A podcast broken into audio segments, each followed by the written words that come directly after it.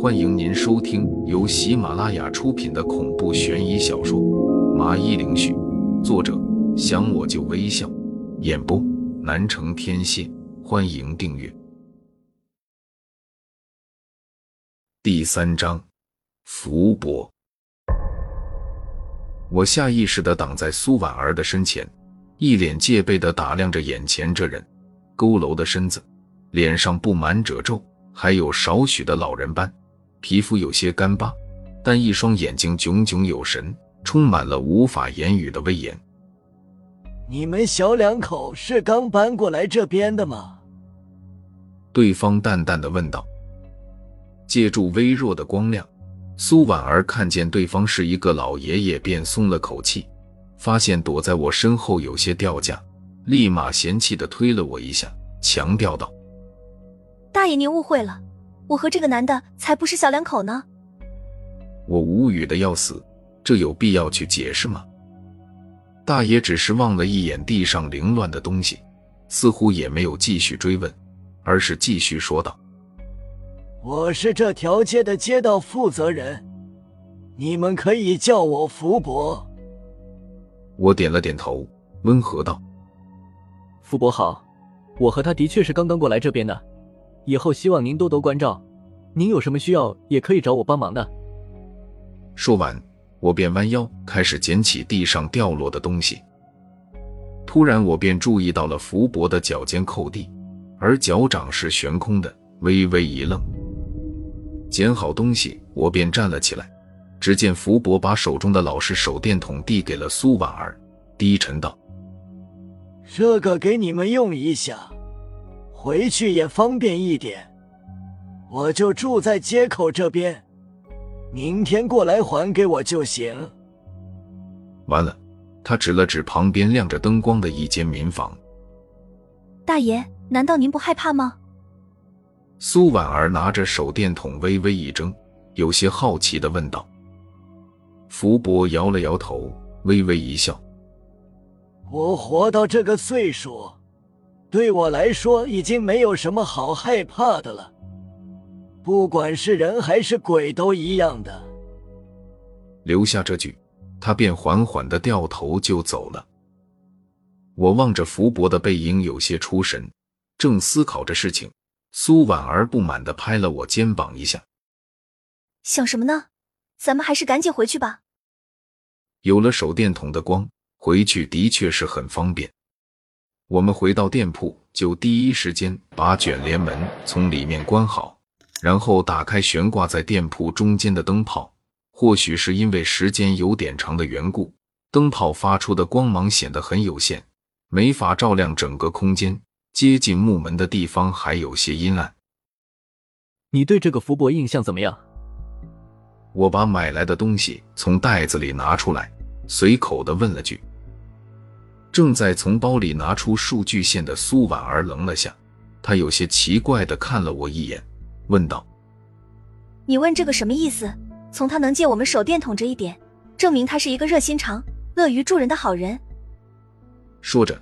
他便把唯一的一张木凳搬过来，坐在了墙边的插座边上，给手机充电。没多久，他便注意到我在盯着他看，白了我一眼：“你一直看着我干嘛？该不会是想对我图谋不轨吧？我可告诉你，剪刀我可一直带着呢，要敢乱来，我就切了你下面。”你能不能不要这么自恋？我是觉得前一天你还是一个衣着光鲜、高冷尊贵的女总裁。转眼就和那些刚刚进城的打工妹一样，这样的反差你真的能接受？我一脸的黑线，便有些不理解的说道：“你过惯了锦衣玉食的生活，这样你是吃不消的。明天你还是拿着爷爷给的钱换个地方吧。”苏婉儿一听，顿时就激动了起来，朝着我吼道：“打工妹，王林，你不会说话就别说。再说了，我觉得这样也不错。”之前一直都为公司的事情伤神，现在爷爷来托管，我正好可以休息一阵子。嗯，这个时候你更应该拿着钱去游山玩水，没理由跟我在这里拌嘴。所以你明天还是走吧。我点了点头，然后再次的劝说道。话音落下，苏婉儿狐疑的看着我，半晌，她缓缓的问道：“王林，你干嘛非得要让我走？是不是有别的原因？”我一听，顿时苦笑不已。这女人咋就这么麻烦呢？为她好还不领情？你这女人，怎么不识好歹呢？我这个人最不喜欢的就是别人替我做决定。我爷爷我是没办法，你要不说，我还就留下来了。见他说的这一副理直气壮的样子，我真是有些哭笑不得。我话锋一转，眸子里有些平静的说道：“如果我告诉你这里有鬼，你还会坚持留下来吗？”什么？苏婉儿一脸震惊的从板凳上站起，不过很快他冷笑了两声，立马说道：“哈哈，王林，你以为我看不透你吗？你无非想用这样的手段来吓唬我。我走了之后，你就和爷爷打小报告，然后他对我们家发难是吗？你自己好好想一下，为什么一家五十平方还带院子的店铺租金只要一百块？白天你跟我来的时候也看见了。”南华街几乎全部商铺都是关门的，这里的地段也不算离着市中心太远，为什么会出现这样诡异的情况呢？我一脸严肃的看着他，淡淡的说道：“只有一个原因，这里闹鬼。”沉默了会，苏婉儿不以为然的笑了笑：“王玲，这个世界上根本就没有鬼，就算有闹鬼的传说，那也是人们过度惊吓后的幻觉，想用这样的理由来打发我走。”你未免太小看我苏婉儿了。闻言，我不禁有些被他打败了，竟然是油盐不进，还非得留下了。行吧，看来我是没法劝你离开了。丑话可说到前面，要是你被鬼给弄死了，千万别来找我报仇，我可是友情提醒过你的。只见苏婉儿脸色一沉，咬着银牙瞪着我。要是真有这么一天。第一个就要弄死你！不用这么狠吧？我讪笑了两声，随后我们就开始继续把买来的生活日用品给安置好。忙活到了十一点，我便拿了几张镇宅驱邪符贴在了卷帘门上，这算是一道防护措施。弄好之后，我就看向苏婉儿，问道：“你自己选一下吧，一是睡在这里，二是睡在院子的房间。”你不和我睡在一起吗？苏婉儿脱口而出的问道，但很快意识到有些奇异，连忙就解释了起来。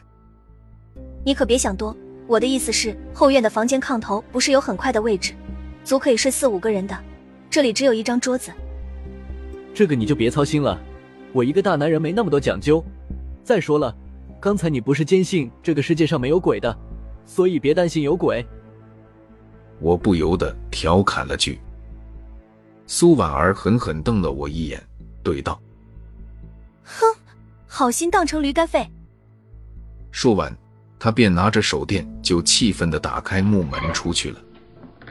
老实说，我挺佩服苏婉儿的，明明是一个大家闺秀，可以说是在温室里长大的花朵，但勇气和魄力都让我刮目相看，比一般女人不知强了多少。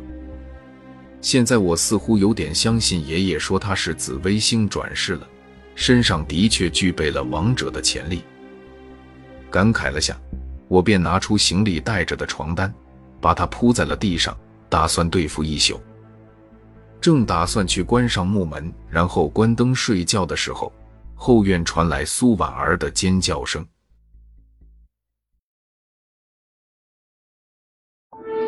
听众朋友。本集已播讲完毕，请订阅专辑，下集更精彩。